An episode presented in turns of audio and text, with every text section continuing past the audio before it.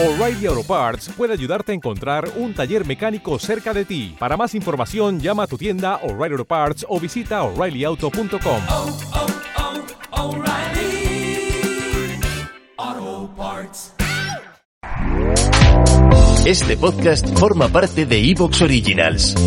Disfruta de este avance.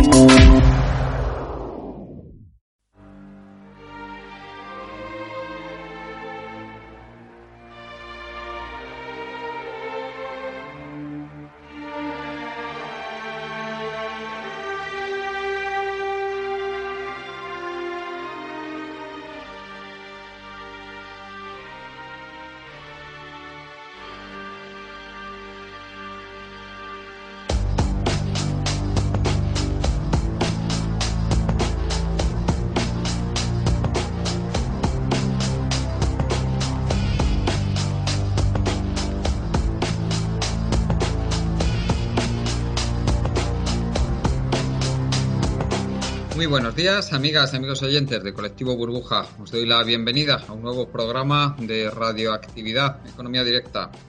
Hoy contamos con Alex Corrons para nuestro programa. Buenos días, Alex. Hola, buenos días, Juan Carlos. Alex, eh, bueno, eres un viejo conocido aquí de nuestros podcasts. El, desde luego, eh, lo que no se puede negar es que tienes una posición muy particular y desde luego muy interesante respecto a todo a toda la gestión que se ha hecho de la pandemia, a toda la gestión que se ha hecho en cuanto a medidas de control, a, la- a cómo se, se ha orientado todo el tema de la vacunación, cómo se ha orientado todo el tema del pasaporte COVID. Y yo creo que merece la pena una charla larga y tendida con una persona, pues, desde luego, con un posicionamiento claro de izquierdas como tú, para que hagamos una crítica que yo creo que está ausente, a no ser de que esté en medios muy marginales, desde la izquierda respecto a todo lo que se está haciendo. Eh, es una, una auténtica, yo diría, vergüenza o casi pena, o sea, pena o casi vergüenza lo que se está haciendo de dejar que monopolice la extrema derecha la- las críticas a cómo se está gestionando todo este asunto. Y por eso yo creo que es necesario un programa como este en el que vamos a hacer una crítica desde la izquierda de cómo se está gestionando todo, todo este asunto. En fin, eh, Alex, a mí me, me gustaría que comenzaras haciéndonos un resumen de, de cómo has visto tú que ha transcurrido estos que han transcurrido estos ya casi dos años desde que se inició la pandemia, desde que se iniciaron las medidas de control. Recordemos que a estas alturas, en el año 2020, estaban llegando noticias desde China que teníamos un nuevo virus que se estaba difundiendo por allí, eh, que la OMS ya estaba alertando de que había un riesgo grave de que este virus se difundiera al resto del mundo y tampoco se estaba tomando muy, muy en serio a esas alturas del año 2020, aunque muy poquitas semanas después ya empezaron a llegar noticias súper, súper preocupantes desde Italia. Y muy poco después, unas dos semanas después, ya se abatió sobre España la pandemia con todo, su, con todo su rigor y toda su virulencia. Recordemos que fue en el año ya, en el año 2000, de- en, en el mes de marzo del año 2020 cuando esto pasó. En fin, Alex, eh, coméntanos un poquito cómo, cómo, has, cómo has visto tú las cosas en estos, en estos dos años que casi que han transcurrido desde que se desde que se inició, desde que se iniciaron las fuertes medidas de control con la declaración de estado de alarma en, el, en la segunda semana del año del año 2020. Adelante. Bueno, pues eh, para empezar, yo me acuerdo perfectamente del día que se declaró el estado de alarma, que yo estaba en la playa haciendo un picnic con una amiga aquí en Valencia y estábamos viendo las caras de la gente, ¿no? Cuando paseábamos y, veíamos un poco que la gente estaba un poco como descolocada y había muy poca gente por la calle ya.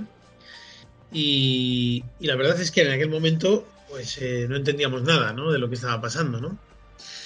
Y yo la verdad es que el, tema del confinamiento lo viví de una manera bastante dura, en el sentido de que me pilló solo en mi casa y, y bueno, pues me, como mucha otra gente, pues me tocó vivirlo, vivir esa experiencia solo, que estuvo curiosa la experiencia a nivel personal, pero claro, eh, según pasaban las semanas, pues uno se iba haciendo preguntas de si lo más recomendable era no salir a la calle, ni siquiera pues a, que nos dé el sol, a, hacer deporte.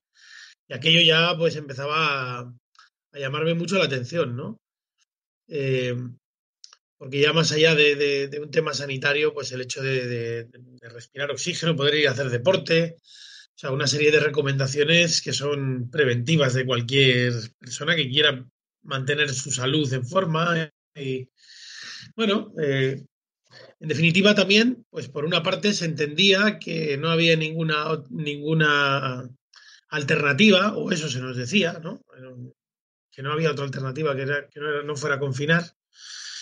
Bueno, hay muchos países en el mundo que no lo hicieron así, ¿no? Eh, en fin, con diferentes resultados, ¿no? No se puede tampoco establecer que haya funcionado mejor ni peor, dependiendo de los casos, los países y cada, cada casuística es distinta, ¿no?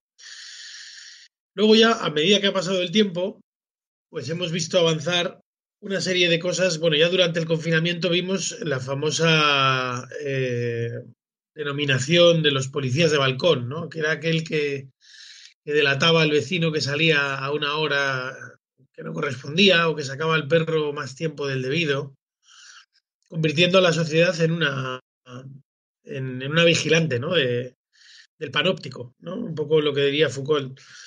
Y la verdad es que esa, esa actitud, digamos, de la ciudadanía, en parte, en, una proporción de la sociedad, pues hay una parte de la sociedad que se siente en el deber y en el derecho de hacer a los demás cumplir todas las normas que, que los gobiernos autonómicos, locales o estatales pongan por medio, ¿no?